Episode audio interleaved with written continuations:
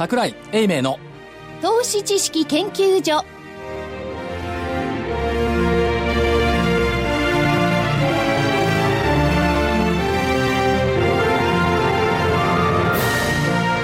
皆さんこんにちは。こんにちは。桜井英明の投資知識研究者のお時間です。スタジオには桜井所長。真面目にスタジオにおります桜井です。正木隊長。まさきですこんにちは福井主任研究員。福井です。そして金内でお送りいたします。本日もよろしくお願いいたします。よろしくお願いします。えー木曜日までは日経平均株価3日続伸となりました。いかがでしょうか？いやー3日続伸どころか2ヶ月ぶりの1万9800円台、もうね上の目標は2万コロコロ33円しかない。じゃあ例のやつ。例のやつ。抜けた。2万コロコロ33円を抜けると2万500円台しかない、うん4つ目の窓を埋めたら来週は2万500円台。あの、窓をね埋めてくれるといいですもうね先週も言いましたけどね冬ですから窓はね閉めないと。うん寒い、風邪ひいちゃう。です。でもこんなこと言ってて金曜日もう埋まってるかもしれませんよね。そうですね。あそうかこれ金曜日の放送か。そうでございます。昨日まで日経平均はプラスプラスですよね、だけどプラスプラスなんだけどチャートだけ見るとあのー陰線になっちゃってたんでね。いや木曜日、東ね。木曜日気持ち陽線だったんじゃない？木曜日、うん、今日だからちょっと気持ち陽線でしょこれ。うんなんか困るいやいや、気持ちって、チャートで見てみりゃ真っ黒真っ黒の陰線にも見えかねないんだけど。いやでも。そこまでがね8本ですか？陽線続いて。続きましたね、うん。木曜日なんかでそういえば、あのーボリュームはどうだったんですか？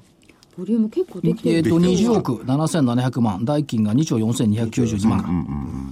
今日はそこそこそこそこいや、今ですね8本陽線とおっしゃいましたけど、先物は9本陽線まで。いった。あ07年以来とか。ですね。88違年以来う、88違う、みんな。は8陽線いかに市場関係者がいい加減か。9陽線今年の5月に11陽線がある。あ11陽線アトピックスね、それね。あとおーあ今日はなんか。あ、じゃあ日経平均、日経平均。先物。え？今年の何月にあったんですか？5月。あ先物ね、ところで5月ねトピックスが1600ポイント。超えましたね。乗ってきました。いいですね、うん。こっちの方がむしろ明るい材料なんじゃないですか？トピックスが。うん、だって日経平均で見るとあの値上がり銘柄の数と値下がり銘柄数逆転してるところなんて結構あるじゃないですか、プラスであってもところがトピックスの方はむしろそのままのマーケットの状況を移すんだとするとやっぱり値上がり銘柄数の方が多くなってる、であの一般のお投資家さんにはむしろこちらの方が歓迎すべき現象ではないでしょうかね、まあ、あの、皆さんそのように手を離して、マーケットを見ておられますが、はい。所詮8月の水準まで戻ってないんです。よ。そうとも言う。新たな境地の2万コロ900円台を目指さなくちゃいけない。今日210円でねちょっといい気持ちになってると非常にこのクールにですねこう水をかけられるような感じでもってポッとこう言ってくれるんですよね。珍しいですね桜井さん珍しいんですよ。いつも逆なんだよねいやいやちょちょ今今の発言っていうのは要するにそこまで言って普通だ。こんな、こんなところで何をを、何をぬか喜びというか、喜んでるので、こんなとこ喜ぶとこじゃないでしょ。2万1000円つけてから初めて喜んだらどうですかって。低いと。低い。志が低すぎる。こんなことで喜ぶいやでもそううそう志があるのかどうか分かんない相場ですよね。ニューヨークだってねポンポンと来てね。ニューヨークはね、あれ何の志があるのニューヨークはね、志がなさすぎる。あのね、ひどかったですよ。だって木曜の朝、ニューヨークが、いくらだっけ？あれ、170ドルぐらいプラ、200ドル以上か、プラスで戻ってきたんですけども、この解釈はひどかったね。見た？見てない？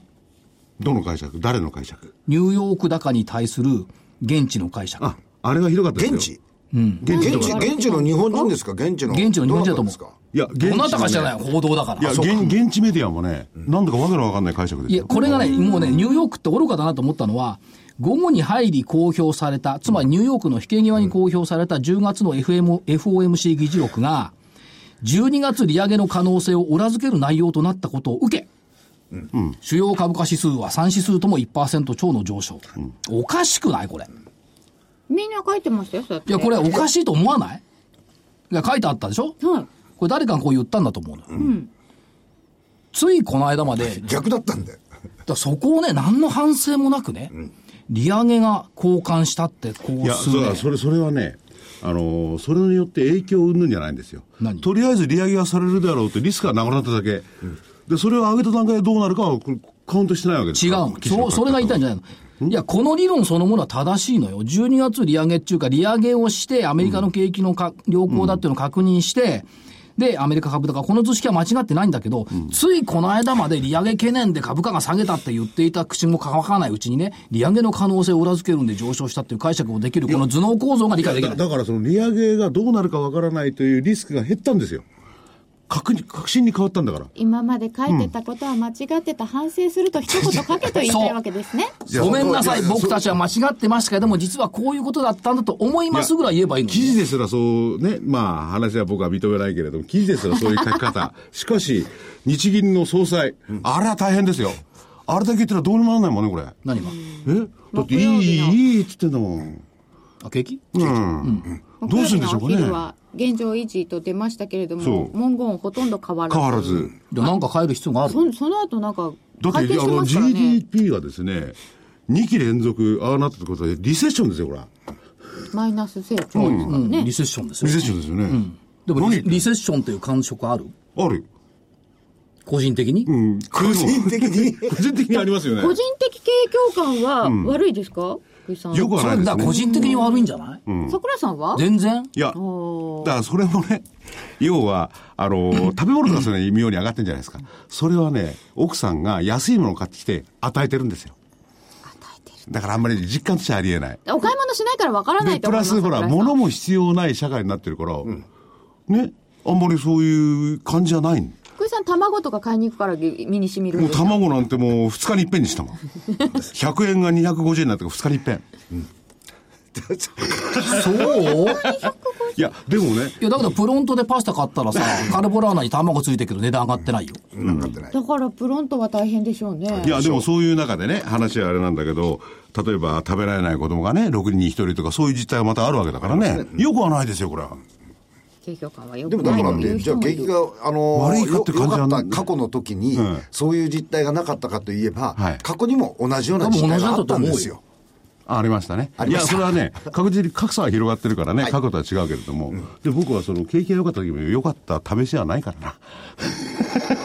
あれま。あまり実感として受けと受けてなかった。でも。その、リセッション、、バブルの頃にニューヨーク支局長やってたんだからさ、よかったでしょ、その頃は。よかったでしょ良かったですね。ほら、そうだもん。日本なんだからニューヨークじゃないんだから。あの時は良かったですね。ただ分かったのは、あの時に、バブルが弾けてからしばらくいいんですよね。そうですよね。そうそう実際すみません、今ね、バブルじゃないから弾けようがないい。や、これ多分バブルなんですよ。どこが？金融バブルなんですよ。で、バブルを、ちょっと待って、ちょっと待って、ちょっと待って、ちょっと待って、仕掛けたんだ。金融バブルって言ったって、お金銀行に集まってるだけよ。そう。そういう意味で言ったらアメリカだってそうだった。その銀行が何してるかって言ったら、債券も買わず何にもしてないんだよ。いや、債券買えなくなっちゃったんですよ。もう、不利取りに行ってるぐらいよ。今だから、場合によっては不動産の方に行こうかっていうところもあるじゃないですか。あ、ということになってきたら、それはあの、日銀が意図してるですね、えーデフレ効果、何もないってことになりますよね。もし全部金がそこに集まってたら、何のあれもならないですよね。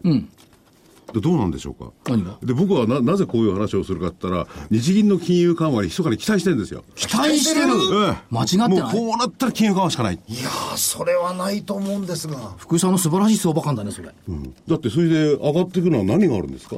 例えば富士重工の社長ですら、あのーわ我が社はね、富士重工は、なんだ変わってないんだよ。ね？要するに、えー円安で儲けてるだけなんだ。って言って、あのー給料を上げない手手に出てるわけですからね。うん、まあ、それはデンマークの投資ファンドも同じようなことを言っていた。為替のせいにしてみんな逃げている。いや、でもそれいい、いい、いいのにね。だって、企業の内部留保だって370兆ですよ。すごいですね。ねすごいですよね。バーンと出しゃいいのにね、出したくない。なんで出せないか。また。先行きが怖い。だから、溜め込むのが好きなんだから、この国は。全然溜まってねえけどな。いや、だから、そうね、自分の懐でやっぱ物事見ない方がいいと思うな。うん。いや、でもそういう。卵食べようよ。二日に一遍で。一日一個食べたらどうよ。二日に一遍で。でそういう環境はあるのは事実でしょなんとなく。そんなの株が上がっていくのは、そうなってきたら金融緩和しかないんじゃないかな、もう。それ順番逆でしょ？逆金融緩和したからってお金回らないですよ。いや、だってアメリカなんていうのはね、で、今はアメリカはね、それ喜んでる人がいるのかどうなのか、じゃあ企業の実態どうかってよくないですよ、あんまり。日本の方がいいよ。日本の方がいいですよね。しかし、それにもかかわらず金融緩和で株は落ちたのに、金融緩和やるからり株が上がっちゃうんですよね。いや、だからそれは金融緩和が先で株高が後で、ここから業績相場に移ろうとしてるのに、さらに金融緩和を主張する？だとしたらもう金融緩和ない、ないんですか？いらないじゃん。あの、企業の決算を見る限りはいいらないですよね。いや、緩和してどうすんの？でも企業の決算見る限りはないけど、富士重工の社長レベル見たら、企業の決算も何かあって円安で助けられてるわけなんだから。で、金融緩和のもらったら円高でこれをね、動いちゃったらあっちは引き上げて、こっちが、えー今の水準であったら。あのねはい。円安で日本の企業が潤っているのは、この水準までですよ。まあ、悪い円円安いや、の悪いってずっと言ってて、これ以上円安になったら、逆に弊害が出てきますよ。2016年は、円高株高の時代になるかもしれない。いや、だからそこでまた疑問が湧いちゃうんですよ。なんで？じゃあね、これまで企業業績がいいって言ったのは、まあ、大方、その円安の効果ですよね。輸出産業はね。うん。まあ、輸出産業が日本のメインかもしれないですね、今のところね。で、それで数量じゃ増えてないんですよ。J カーブ効果も減ったからもないんだから。じゃあどうなんですか、日本。これから先。今日の貿易統計見ると、あのー貿易収支自体は久しぶりに改善しましたよ、改善してるんですよね。ええ。あのーそういう面では、あのー必ずしも今でもそ、それは改善してるのが、要するに、工業製品を売ったとかなんとかの話じゃないわけですからね。いや今回は EU とかに、あの自動車をはじめとした航空業製品の,、あの輸出量が増えたと。いうのは一つ、あのあれ、が額で増えたんじゃないいや輸出はマイナスですマイナスなんですよ。輸出出てたんじゃない？EU は。いやあの細かく見ればですけど全体ではマイナス全体では。あ全体ではね、うん。うん、14か月ぶりのマイナスです、だけど、為替問題以下は別にして、はい。やっぱり優れた商品を日本に求めてるっていうのは、爆買い見りゃ分かるし、これ別に円安効果だけで来てんじゃないんだから。まあ、円安効果もあって、より買いやすくなってるんですけど。買いやすいけど、いや、いやじゃあね、10万円のウォシュレットが20万円になったら買わない？誰？福井さん。僕？買うと思うよい。や、結構です。倍はないですよ。いや、分かんないよ。そうか。だって為替って、だって80円からさ、120円でしょ。前まで言ってないけどさ。確かに世の中にね、10万円の方が20万円で、それしかなかったら、買うでしょ私買います。でしょだから、優れた製品を作っていく、優れたビジネスモデルを提供していけば、為替減ったくれも関係ないんだよね。買うんだよね。まあ、まあ確かに。そこでね負けてるのは、優れた商品を提供できてないから負けてるんでしょ？そこがポイントじゃん。買いたいものがないんだもん。あと売り方ですかね、なんかいいものさえ作ればって言ってきたんですけど、ちょっと売り方が下手なところがありませうんん、かね、でも今回みたいなそのうん統計にも出てる、あのインバウンドのうん。増加っていう部分、これってある意味その売り方の問題じゃなくて来た人が体験して、自分で実体験を持った上でもって戻るわけじゃないですか、だからそういう面では売り方よりかはむしろ一番いいマーケティングですよね、体験してもらってそれをリピーターに変えていくっていうのは。でパンドラ、うん。パンドラの箱開けちゃったから、これは逃れられない。と僕も思うんですよね。次は来なくてもネットで買う。ああそうですね、いけないのでネットで買う今まで経験してなかったんだから、この初体験はね、大きいと思う。と思うんですよね、そこに金融緩和とかいうわけわかんないこと言うと、また見えなくなるんだよ。まあもちろんね。じゃあ、金融緩和はもう忘れた方がいいんだ。だからこのいやもうこれ以上いらないって。聞いてる皆さんは金融緩和に来てちゃダメ。と思います、ですよね。僕もそう思います、うんもう十分、あのー量的にはそうなんですよね。もう。あると、うん。もう買いすぎぐらいですからね。だってどっかにお金足んないっていうところありますか？いやー、わかんないですけど。300兆円以上？お金持ってんのよ、企業。企業はね、出さないって言ってんだよ。個人だって 金融資産で1700万円だっけ、家族家庭当たり持ってんのよ？うん。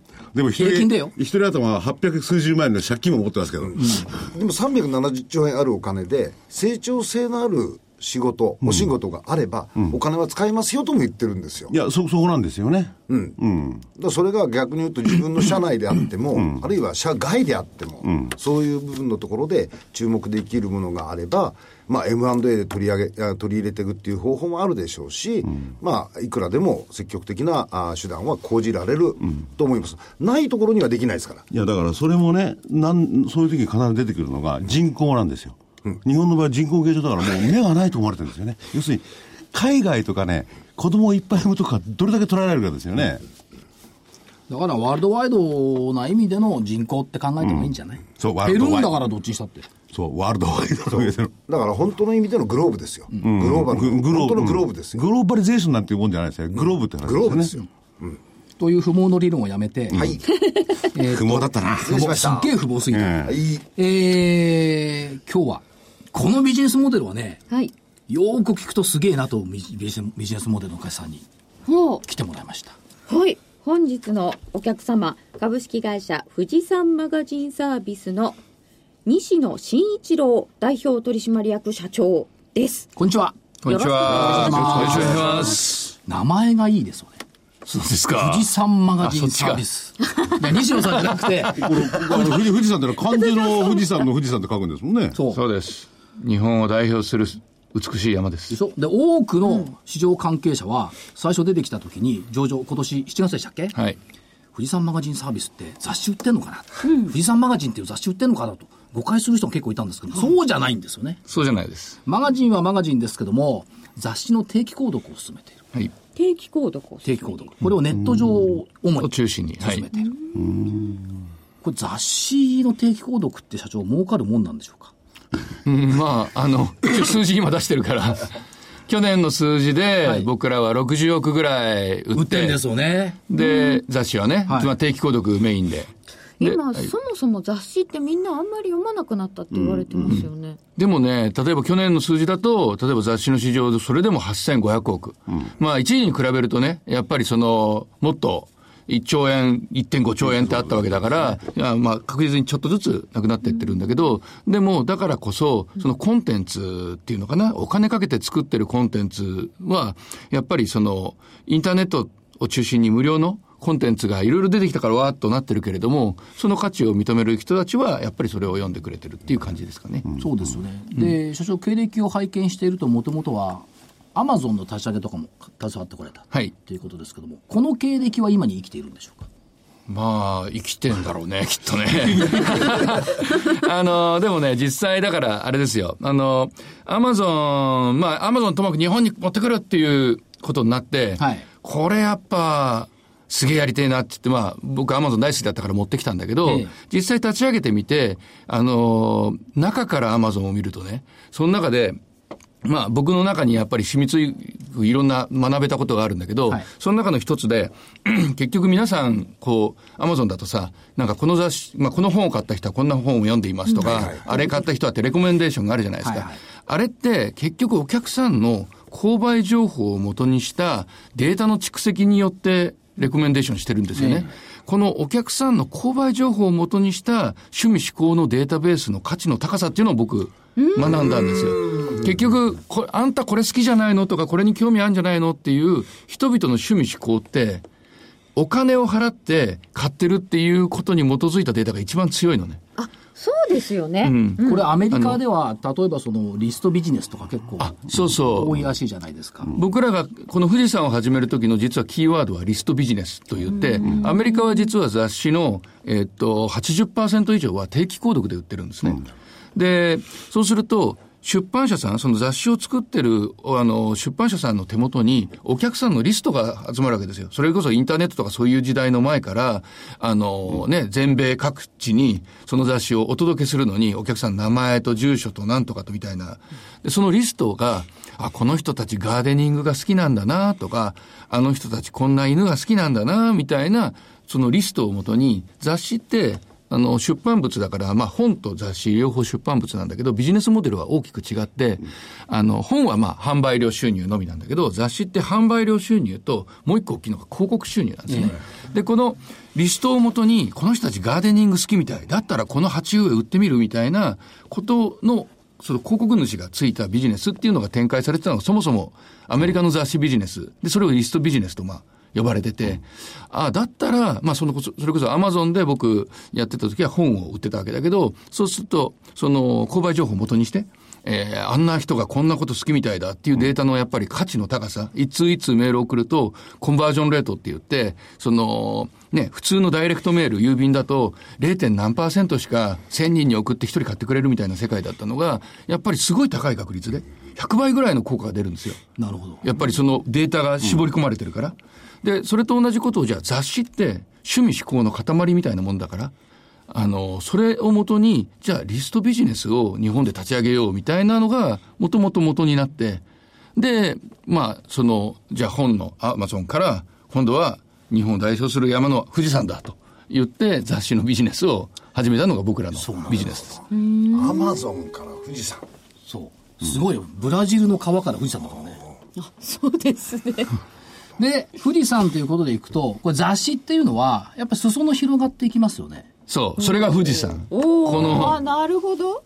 まさに、その裾野が、まあ、僕ら今扱ってる雑誌の数で1万種類の雑誌なのね。日本にある雑誌、せいぜい、まあ、あの、書店に並んでる、まあ、コンビニとかで並んでる雑誌で、せいぜい300紙とかなんですよ。そ最近もっと少なくなったかもしれない。本屋に並んでる雑誌、えー見たところで、きっと、あのーまあ、多くても500とか、で、大きな本屋とか600とかなのね。でも世の中には雑誌いっぱいあって、で、多分、僕らで扱ってる日本の雑誌だけで5、6千あるんですね。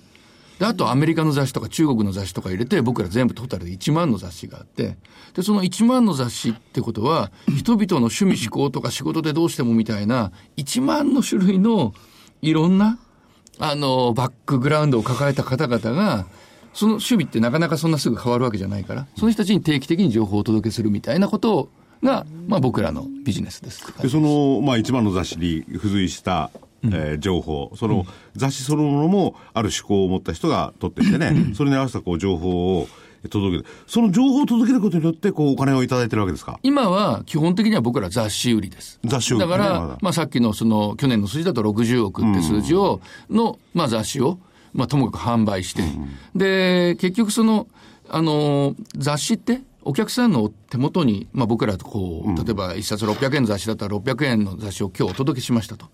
で、その時は僕ら商品としてお渡しするんだけど、お客さんがそれを家で例えば開いて読んでいくと、あ、ここに載ってるこの記事の、このペン買おうかなとか、あの旅行行こうかなって言って、実はその600円の雑誌は、そのお客様にとっては、メディアになるわけじゃないですか。次の行動を起こす元。だから、600円の雑誌売ってるだけじゃなくて、そのペンきっと5000円すんだよね、とか。その旅行5万円かけて行くんだよねっていうことが僕らターゲットできるわけだから、出版社さんと一緒に。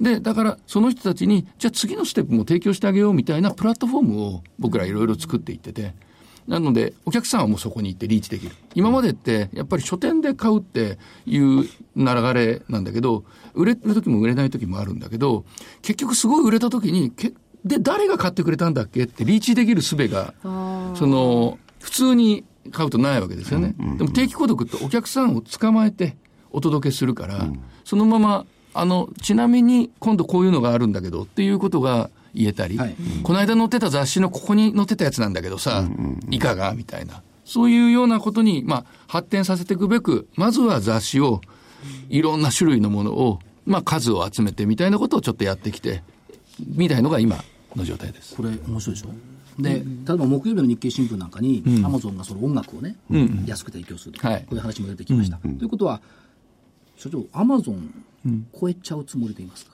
まあ、アマゾンは川が世界で一番でっかい川なんだよ、あれね。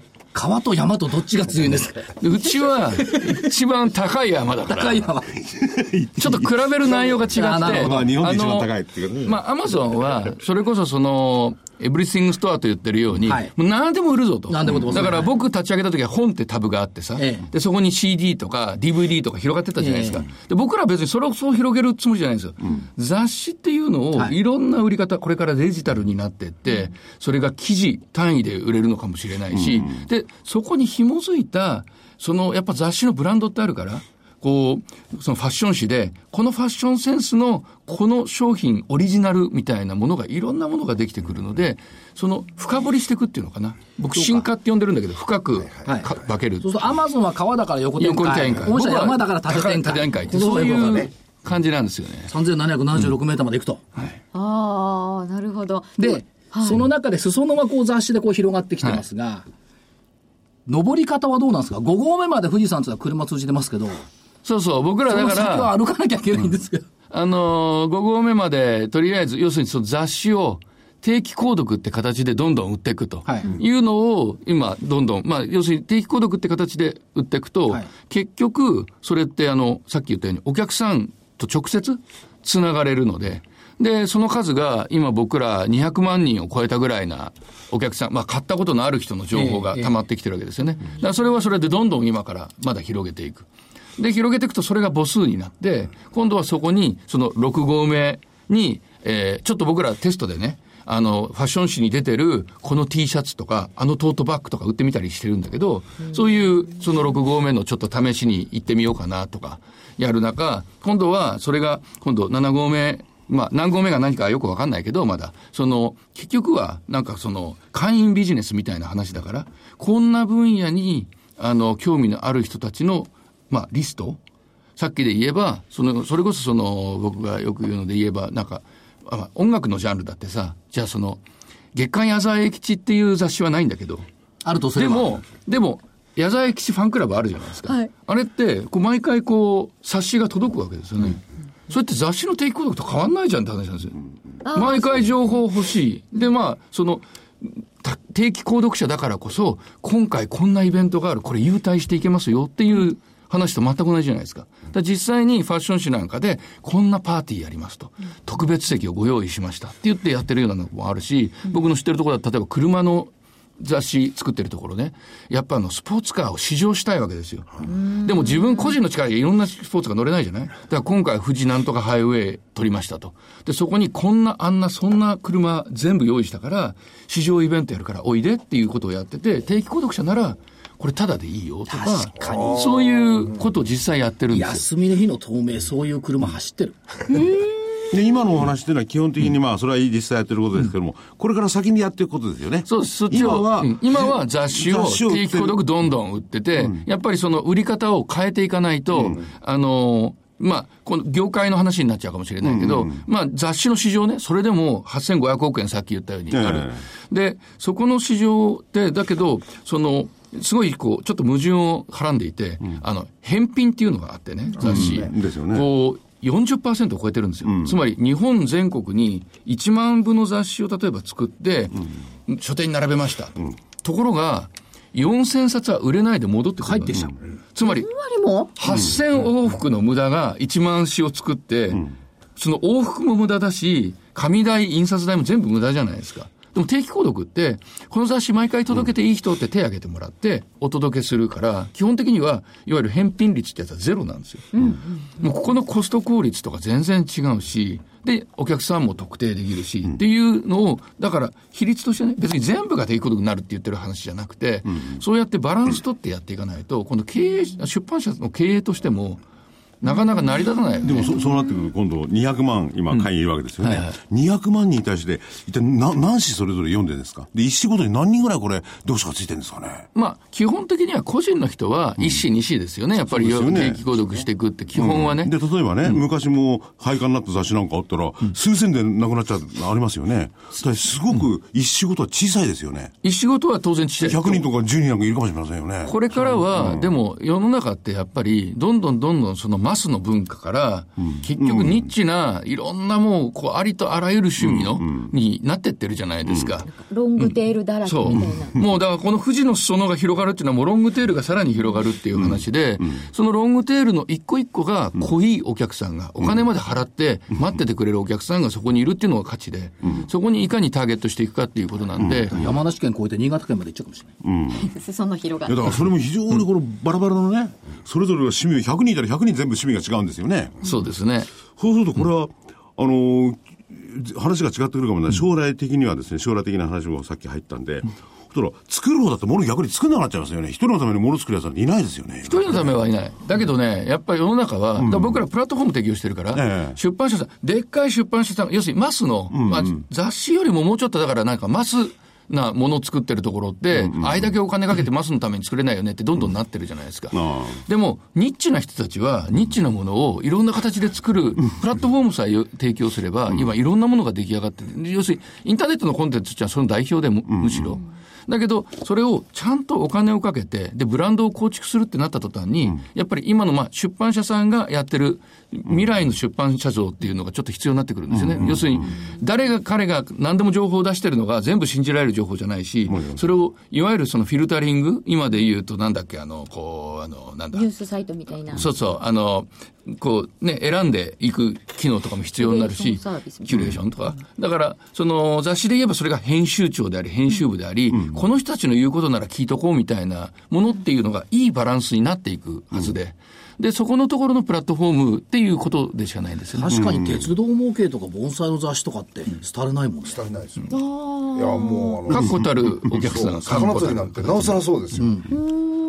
だからあれは多分ね、その分野だと、えーいるなって感じはするんですけどね。要するに僕なんか趣味として考えられないのも多分出てると思うんですよね。いや、ゴルフだって雑誌たくさんあるよ。ありますよね。意外とその分野を分けても、またその中でもい分かれるっていうのはいっぱいあるから、だから僕が言いたいのはね、その大きい雑誌の部分っていうのは全てもう市場ができてんじゃないかと思うわけですよ。いやそこできてるなら定期購読ってもっと進んでるはずですよね。そうですね。まあいや、だから逆に、定期購読してないとしてるのがあるからね。そもそもがね。だから定期購読してるやつ相当市民がこう特化してるやつですよね。は比率が高いです。高いですよね。だからココアなそうなっちゃう。うん、コアなそうな。だからそういうところにバカバカバカバカ商品がやっぱり出てくるようなものを想定してるわけですよね。そう、てか、まあ、基本的には何でも、だからその雑誌、さっき言ったように、雑誌を売るっていう、まあ、業界の元々の構造がそうだったから、そう思っているんだけど、みんな。でもそうじゃなくて、ファンクラブだよねって思ってて。もうあ、特定の分野のファンクラブ、またはその仕事に通じてるのも結構あるから、それこそその、この間もなんか言ったので言えば、それこそ、養豚業界だけで3社あるわけですよ。ね、養、月間養豚とかさ、その養豚ジャジャーナルとかさ、ななると思う、あって。やっぱりな。これすごいんだから、だって、あれだよ、あの、毎回の、その、養豚業界に働く女性を毎年一人、ミス養豚って言って、あの、選んでて、その子が表紙になったりするんですよ。っていうような、まあ、それは別に、その、ちょっと養豚業界とは関係ないかもしれないけど、でもそういうコミュニティもできてて、そこでやっぱり業界のやっぱ情報はね、全部こう、ね、あの、まとめて、いろいろ配信されてて、で、業界の人は必ず読んでるみたいなもののは、またこれまた細かくあるし、月刊食堂とか。あ、小月刊食堂すごい有名 あれ有名だよねあるある。あれすごい有名。あの、テレビでもね、取り上げられたりするでしょ。う。なかなかノウハウとして、一坪あたりいくらの店がこうだみたいな。まあだから、そういう意味では、どうなんですか、その、まあ、定期購読い一本目のやと思うんですけど、二本目のデジタル化。はいこれって新しいユーザーが出てくるんじゃないか？そう、こっちがもう一つ今度2本目。僕らその、一応ね、だからこの雑誌業界を俯瞰してみたときに、それこそその、僕らはマガノミックス3本の矢って言い方をしてるんだけど、結局この雑誌自体の市場を定期購読って売り方をしていくことがすごい重要だとさっき言ったような意味で。これ1本目の矢。で、2本目として、その、とは言っても、やっぱデジタル化に対応していかないと、いろんな意味でね、デジタルファーストな世代がいて、で、これを、あの、僕らデジタル化していかなきゃいけない。でもね、今のデジタルって、あの、雑誌ってね、レイアウト情報も含めて雑誌なんですよ。はい。そうすると、スマホこれだけ出てても、正直拡大して、ちょっとこう見るとかって、なかなかハードル高いじゃないですか。それでも結構なお客さん、僕ら、それでも見てくれてるんだけど、だからそこをちゃんと記事単位とかに、こう分けて、ちゃんとうん拡大しなくても読めるみたいなことをしていかなきゃいけないなと。で、こういうものも、結局 IT の力なんですよね、そういうのって。で、出版社さんって、その、そういうのを編集する、こう、オリジナルなコンテンツを作る能力があるけど、大体 IT とか、お金とか弱くて、なんかよくわかりそうな気がする。で、基本的には僕らはどちらかというと、そのまあ、I- IT 企業なので、あの、テクノロジー企業だから、そっちをどうせ一社のために作っても絶対割り合わないのね。でまあ、大きな出版社はもしかしたら別かもしれないけど、だからそれどうせ作るから、それを、じゃあ記事ごとに細分化するんだとか、手間かからずに、紙も、か紙の雑誌に出すのも一アウトプットであって、じゃあウェブだ、スマホだ、iPad だ、なんかわからない、そういうのに全部出していけるみたいなことを、まあ、気がついたら出てるみたいな仕組みにしていくとか、そういうようなものを、まあ、僕らプラットフォームとしてやっぱ提供していこうとしているので、それが第2本目の、いや、デジタル化ということで、例えばその電子雑誌になったとしますよね。で、細分化されますよね。そしたら、例えば紹介されてる商品ごとに URL を貼っつけとけば、そこを押せば、こっちのキャンペーンにもお客さんいけるねすぐいけるこういうパターンですよね。そうですね。さっきの話も、その、そこに載ってる商品が、じゃあ、そのままタッチしたらそこに出てくるみたいなこととかに、まあ世の中でもどなっていくじゃないですか。だからこれ、紙媒体じゃ不可能ですもんね。紙はね、なかなか触ってそのままって。わざわざ URL そこから自分で入れる人たちいませんよね。でもみんな結構調べて今電話してきたりしてるわけだよね、そういうのね。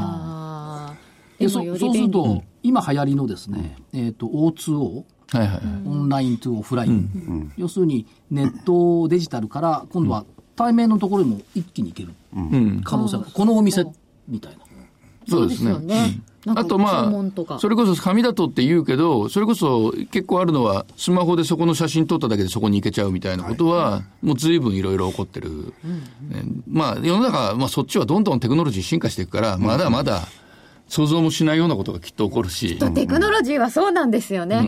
きっと、ぼーって、あの、像が立ち上がってきたりするかもしれない。で ここまでのね、ビジネスモデルを富士山マガジンサービスという社名から受け取りました？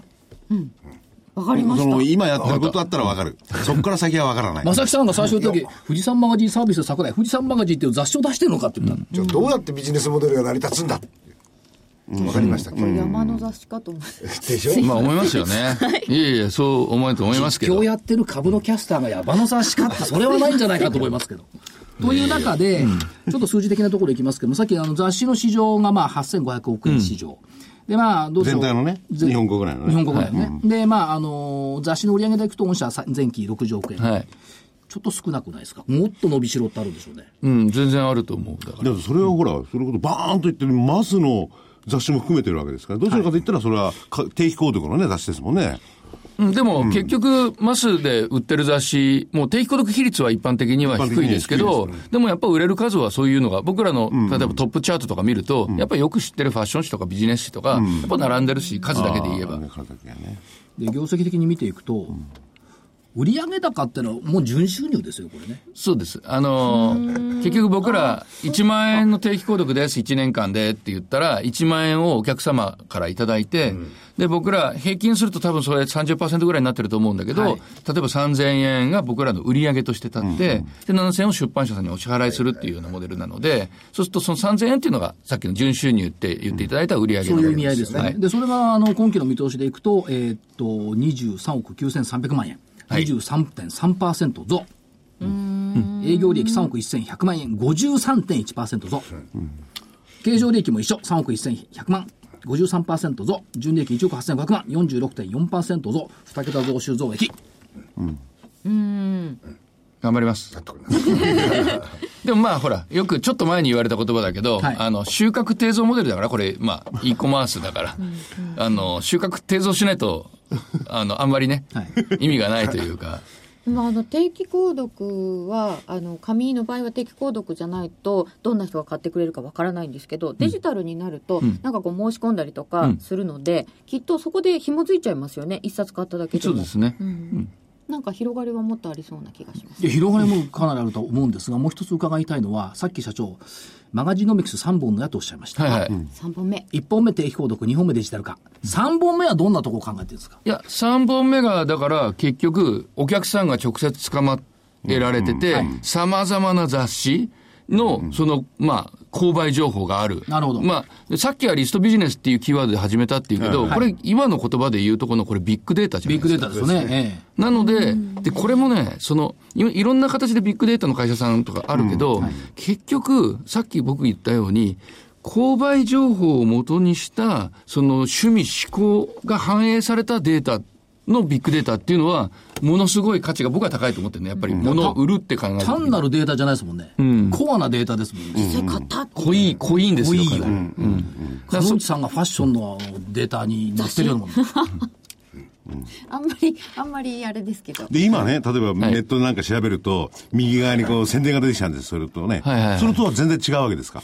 あのネットでなんかそう、例えば商あれはバナーじゃん。いや、バナーじゃなくて、こっちが選んでるのを出してくるんですよ、今の。いや、まあババナーで出てくるいや、バナー、バナー出てくる。あれはこっちの、例えば、ロールスロイスを買おうと思って僕は入れるわけですよ。ロールスロイス買おうと思って入れる？ああなたはどう違うんですか？それ、ロールスロース言い過ぎでしょ。いやいや、でもそういう感3じで。万円のパターンぐらいしといても。まあそう、そうするとパターばっかり出てくるじゃない。毎回開くことにパターが出てくる。まあ、基本的には同じですけど、あの、の、要するに、まあ、何のデータを元にしてるか、要するにこれを見た、例えばね、あの、とあるページに行った、ロールスロイスを見た、人に出てくるのと、あパターにしときましょう。パターを見に来た人に出すのか、実際パターを買った人に出すのかっていう、まあ違いだけのことで、当然パターを買った人の方が、あの、また購買リピート率多いですよね率高いよねっていうだけの話で。でも、私仕事で結婚情報あ結婚式場を調べたんですよ銘柄のために、うんそそしたら結婚情報ばっかり来て、いや、しませんから。かの、かのちさん。あすいません。それはね、はい。かのちさんだけじゃない。私もあそうですよね。不動産調べるとね、マンションの広告ばっかり入ってくる。要するに専門誌みたいなの取ってる人たちは先ほどもおっしゃいましたけど、その物を買うリピーター率、それは高いっていうのはデータとしても持ってる。それはそうですね、やっぱりね。あ。定期購読してると高いし、やっぱり僕らまだ実験ステージだから、いろいろやってみてるんですけど、やっぱりその一冊の雑誌買った人たちと、その定期購読してる人たちで、買う単価も違うし、それから買うこ購買率も違うし、ただまあ単価も、量も違いますうんよね。違います。ただ、まあ、両方大切なんだけどね。ただ、いろいろデータが分かると、さらにどれだけじゃあ、プッシュしたらいいかとか、しないとか、そういうことがいろいろ分かってくるのでなるほど、別にあの、ね、横に出たパターの広告は、それはそれで価値が 僕はあると思いますし。僕うるさくしょうがないんだけどね。そう、そうなんですが、社長、実はこれ福井さんが今こう、うるさくてとか言ってるでしょ。この人、クラブ買う比率が一番高いですね。なるほうるさいといつ買っちゃうんですよいつねついついね。ねポチって。いやいやいやいや、もう。そういう人たちはやっぱり掴む、しっかり掴むってことは非常にやっぱりこれから見て大事ですよね。そうですね。どうでもいいやつら掴んだって変な突っ張りのないですからね、これ。いや、それはそれで雑誌購読者としては重要ですけども、だけどあれよ、写真の雑誌を定期購読している人は絶対カメラを買い替えますよね。ああ、そうですね。まあ、そう、そういう話ですね。そういう話ですよね例えば雑誌とね、新聞なんか違う。僕ら新聞なんてもう広告なんかうるさくしょうがないから。広告全部外してくれ。記事だけいいと思ってるぐらいだからね。でも雑誌は多分違う。やっぱりマスに近いし速報性のがっていうのに対して、あの、まあ、雑誌と、ね、ちょっと、まあ雑誌もいろいろあるけどね。でもね、あの、富士山マガジンサービスさんの本社に行くとね、すごいよ。壁一面雑誌の表紙。おうすごいな。ああ、そうそう、入り口がね。僕はケチってね、何にも、なんかこの、こんな、こんな風にしますかって昔あって、こんな高いのかと思って、貼らないでいたら、あの、そしたら壁もう何もないから、あの、ある時、みんなで壁にその雑誌の表紙貼り始めて。で、結局、出版社さんが来ると、あ、うちの貼ってあるとか必ず見るじゃないですか。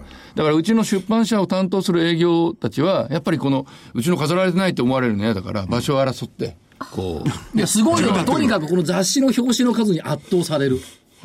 ラーメン屋でよくあるよ。自分でね、名刺なんか貼っつけてくやつか。いや、それ、それよりもっとすごい。そんないっぱいあるんですよね。あとね面白かったのはね、3138っていうね、風船が置いてあるの。これね、珍しい。3138コード番号。この番組ね。コード番号の風船。そう、風船って3776欲しかったんだけど、もう取られてたんだ。そうですよね。富士山。金色の表紙があってある。ええ。そうですね、ちょうどね。時間もあれなんで。最後に、たくさん投資家さん聞いてると思うんで、メッセージを一言いただければ。いや、もうい、今日聞いていただいた通りに、富士山の、まあ、写真集みたいなの雑誌を売ってる会社ではありません。はい。それでまず一あ番。のーともかく3本の矢とさっき言ったけど、ともかく定期こ、まあ雑誌の市場、8500億それでもあって、これまだまだ僕らちょっとガーッと伸ばしていくプランでいるので、はい結構な、まあ、市場シェア取れるつもりでいますと。で、そこの上に積み上げるべく、2本目の矢のデジタルって市場もあるし、それから3本目の矢のそのでビッグデータっていうところを、あの、に両にらみでちょっと進めていこうと思ってますんで、そんなこんなでよろしくお願いします。はい。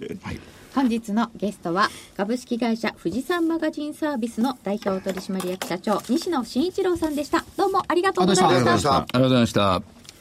さて予定、えーっと、あと5分ですからね予定こっち宣伝もはねございますんで、宣伝してください。すぐ終わります。えーっと、週末大阪府知事市長選挙。この間大阪でセミナーしたらうるさかったね、選挙カーが。うるさかった。選挙ですから、うるさいも下手もない。そういうことダメですよ。うるさいっていうか、あの、賑やかだ。いやいや、よくやってるって。いや、セミナー聞こえなくなっちゃうんだよ。これなんか影響あります？ダブル選挙いやーまあ結果によるんでしょうけどもね、結果見てみると何とも言えません。まあ大阪なんで、東京から見てるとどうもよくわかんないんですけど。まあ、国政レベルの影響も出てきますからね。どうなるか。ちょっと。23日、勤労感謝の日、お休み。やだね。あ、3連休明け高いですからね、アノマリー的には。11月の3連休明けは。それからアメリカ中古住宅販売、新築は悪かったですけど、中古住宅販売。それから24日火曜日、アメリカの7、9月 GDP。もういいね、これ、ケースシーラーもういらないよね。ドイツの iPhone、イフォもいらないよね。てか、まあ一応24日発表。ドイツはちょっと要注意じゃないですか？要注意欲しい？じゃあ残しとく。25日水曜日、アメリカ耐久財受注。これも今年1回だけ騒がれただけだと話題にもなんないもんね。えっと、26日木曜日、アメリカ感謝祭で休場。えー、27日金曜日、えー国内の失業率、家計調査、消費者物価、そしてアメリカブブラックフライデー。なんかまた、ねップルプラスアルファで売り物やるんだってとか言ってましたね。ゴールドマンだっけ？アップルの目標株価上げてますねね。上げたねそれからアメリカの GDP の改定値ということで、いよあいよ。イギリス？あ、イギリス、イギリスの GDP 改定値。い、よいよ年末商戦、クリスマス商戦、クリスマスラリーに入っていくと。入ってますね。えーっと、今週見通し、下値19,225円、上値2万コロコロ33円。近づいたんだよね。あと80円までいったのに、いいとこだったな、で、一応この中収まりました。で、来週の見通し19,225円。3月メジャー S q 値、これが下。はい。結構ボラ高いんで。で、上はね、もう欲張ります。次の窓埋め、8月18日の窓埋め。2545円。おー。これですよ。窓埋め。コロ33円を超えて。超えるもうコロコロあのね33聞き飽きたでしょ？今度コロ45、あ、コロ545。志が低い。これと言われましたから。はい高くしたはい。